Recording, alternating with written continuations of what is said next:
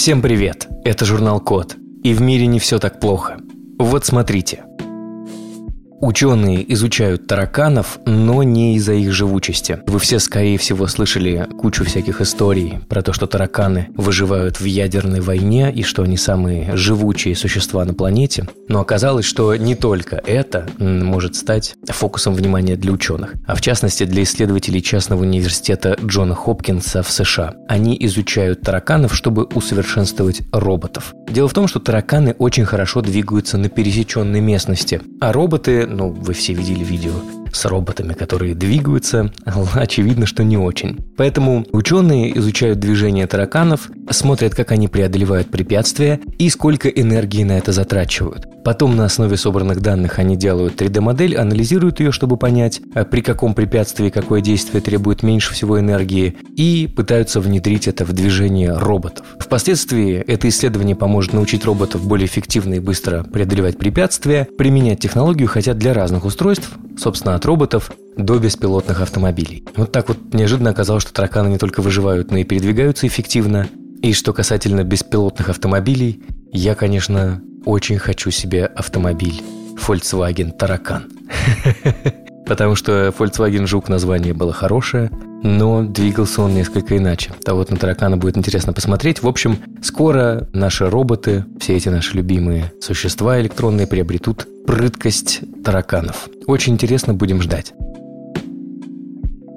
Изобретатель легендарного Сигвея Дин Камен создает оборудование для оптового производства органов. Он решил на достигнутом не останавливаться и заниматься не только, вероятно, средствами передвижения, но еще и создать полноценную лабораторию для оптового производства органов. Органов для пересадки, естественно. Правда, напечатанные 3D легкие сердца и прочие запчасти пока не разрешены, но понятное дело, что время бежит быстро, и скоро все это будет супер доступно. Бюджет на все про все примерно 300 миллионов долларов, и это очень недорого. Говорят, что когда Дин Камен достроит э, свою лабораторию, то сможет помочь более чем 110 тысячам американцев, которым нужна трансплантация органов.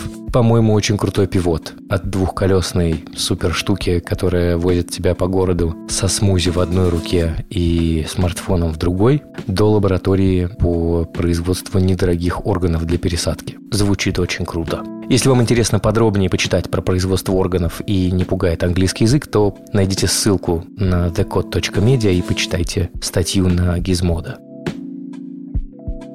Социальные сети продолжают э, искать нудисы во всем, в чем угодно, и блокировать посты случайно или намеренно. Например, так э, и Фейсбука недавно запретил пользователю опубликовать историческую фотографию, на которой обнаружил сосок. В Австралии сейчас прошли дебаты на тему рабства. Скотт Моррисон премьер-министр Австралии, относительно недавно заявил, что в Австралии нет рабства, и, в общем, рабство – это не про Австралию. Люди начали очень активно обсуждать э, в социальных сетях, что это не совсем правда, и что в Австралии было рабство, и начали прикладывать всякие исторические факты. Вот один из пользователей разместил фотографию, на которой белые, ну, как сказать, колонизаторы заковали в цепи 9 аборигенов. Аборигены там стоят в цепях в набедренных повязках, и у них видно соски, что в целом для аборигенов фотограф кажется нормально, и Facebook запретил эту фотографию публиковать, что в целом как бы выглядит, как будто он играет на стороне премьер-министра и не дает людям приводить исторические факты. Но в этом нет ничего странного, потому что нейросети и всякие искусственные интеллекты все еще не умеют определять соски ради нюдисов и соски ради искусства исторических фактов. Много раз происходило, что социальные сети в том числе блокировали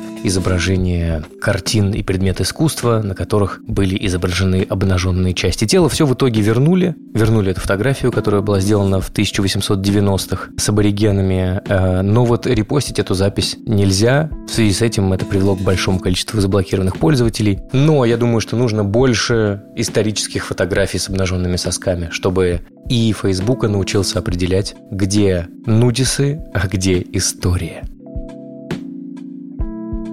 Tech Explorer вышла интересная статья про то, как Google хочет проверять, факт-чекать изображения в своей выдаче. Найдите ссылку на thecode.media, почитайте, если вам интересно и вас не пугает английский язык, все как обычно. Ну а если коротко, то Google продолжает бороться с дезинформацией и фейками, и картинки его тоже смущают, его в смысле Google. Придумали специальную факт-чек-маркировку, хотят добавить э, ее на изображение и видео, которые появляются в поисковой выдаче. Система маркировки основывается на базе данных Claim Review, которые создали независимые факт-чекеры, и таким образом Google хочет избавиться от всяких неправдоподобных картинок, типа львов на улицах Москвы и акул на улицах Хьюстона. И это, конечно же, все очень круто. Возможно, скоро картинки в Гугле будут исключительно достоверны. Посмотрим, как это изменит интернет. Ученые из МТИ придумали жидкий медицинский пластырь для органов.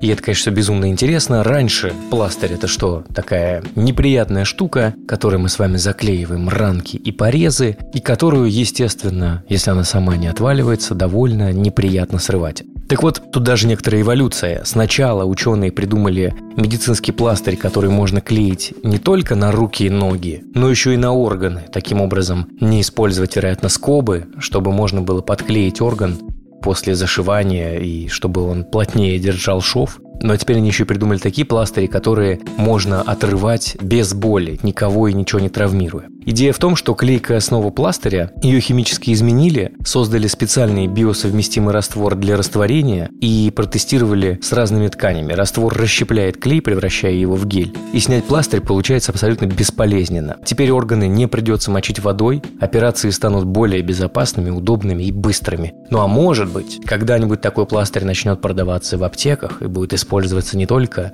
для подклейки внутренних органов, но еще и наружных, тогда, возможно, после пластыря благодаря на ваших конечностях и частях тела не будут оставаться те мерзкие клейкие следы, и волосы будут в сохранности. Очень крутая штука. Вдохновляет.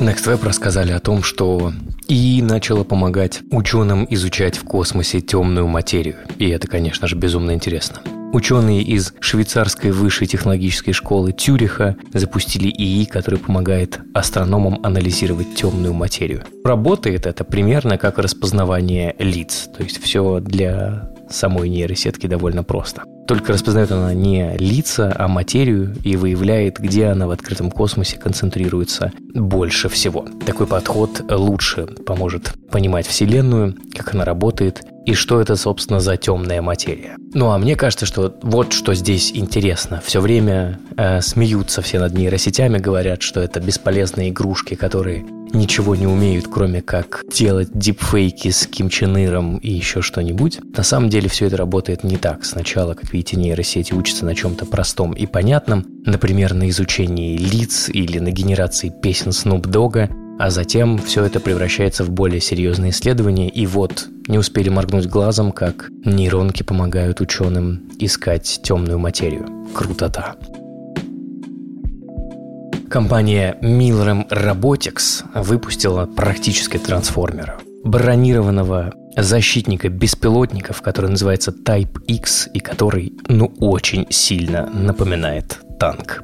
И чтобы понять, насколько сильно он напоминает танк, либо зайдите на thecode.media, либо в наши соцсети поищите фотографии про эту историю, либо просто введите Miller Robotics Type X, и выглядит он в себя вполне э, как настоящий танк. Им можно управлять дистанционно. Он, этот самый танк, защитник беспилотников, дополнен ИИ, который позволяет танку э, как действовать вместе с обычными войсками, так и работать в связке с другой роботизированной техникой. О чем это говорит? Это говорит о том, что он может и в атаку пойти, если что, с обычными солдатами и никого там по дороге не подавить потому что будет их э, определять как своих, а чужих будет определять как чужих. А во-вторых, ну, беспилотники, понятное дело, довольно грустная у них история, потому что что-то летит, э, человека там нет, давайте сбивать, не жалко. В итоге кажется, что скоро, желательно, конечно, чтобы этого не было, но если будут происходить какие-то военные действия уже буквально через пару десятков лет на территории какой-нибудь страны, то воевать там будут роботы и всяческого рода мозги с искусственным интеллектом, а не люди, что в целом, конечно же, неплохо. В целом война плохо, но то, что в танках вместо людей сидит нейронка, э, ее не так сильно жалко, потому что, с одной стороны, люди есть люди, а с другой стороны, все равно рано или поздно нейросети покорят нас и захватят. Скайнет близко, поэтому если парочка из них погибнет, ничего страшного не произойдет. В общем, роботизированная военная техника выглядит невероятно круто. Очень воинственно, правда. Но вообще здорово, что все это происходит. В общем, смешанные чувства. Посмотрите на Type X. Выглядит здорово. Кто бы подумал буквально 10 лет назад, а может быть и 5, что на помощь ученым в разработке гибких устройств разных придут не всякие металлы гнущиеся, а дерево. Ну, почти дерево. Возвращаемся к истокам. В общем, ученые из Висконсинского университета в Мэдисоне в США, они работают над тем, чтобы можно было создавать всякие разные гнущиеся устройства, гибкие, например, складывающиеся телефоны ракушки. И проблема в том, что текущие материалы, которые есть, они такой гибкости не дают. С одной стороны, Samsung выпускает все эти гнущиеся телефоны, с другой стороны, понятно, что там гибкости есть понятные пределы, и что все эти видеоролики, которые мы с вами видели, с супер гнущимися смартфонами будущего прозрачными, что все это пока еще будущее. Ничего сегодня такого не умеют делать. В общем, эти ученые из университета в Мэдисоне, они запарились, чтобы найти такие материалы, которые позволяют эффективно гнуться, так скажем. И они создали СВЧ-усилитель на основе целлюлозной нанофибрильной бумаги и использовали материал в качестве подложки. Предыдущие попытки были провальными, а вот вроде как у ученых из Висконсина все получилось. Но самое интересное, конечно, то, что условно целлюлозная нанофибрильная бумага – это дерево. Так что буквально вчера, с точки зрения Вселенной, мы еще строили дома из дерева. Совсем скоро будем пользоваться в кавычках деревянными гибкими устройствами. Ну и из хороших новостей изобрели трехмерный обучающий инструмент для слабовидящих. Ученые решили облегчить процесс обучения для слепых и слабовидящих людей, создали специальный трехмерный обучающий инструмент. Идея в том, что устройство отвечает звуковыми сигналами на касание. Таким образом оповещает людей, у которых проблемы со зрением, что они с чем-то сталкиваются. Для того, чтобы создать это устройство, ученые опросили множество слабовидящих и слепых студентов, чтобы понять вообще, какие у них проблемы и как это все работает. Благодаря этому устройству слабовидящие слепые люди смогут развиваться в области высоких технологий и даже строить карьеру в этом направлении. Собственно, различие в том, что раньше у них была палка с колесиком на конце, которая позволяла оценивать препятствия впереди, а теперь будет более-менее высокоточное устройство, которое будет с помощью обратного сигнала оповещать о препятствиях и трудностях на пути человека. И кажется, что после того, как все это внедрят в жизнь, людям наконец-то станет наплевать на то, что контактная плитка в Москве уложена неправильно. Спасибо за внимание. Заходите на сайт thecode.media, подписывайтесь на журнал Код в социальных сетях и хорошего дня. С вами был Родион Скрябин. Пока.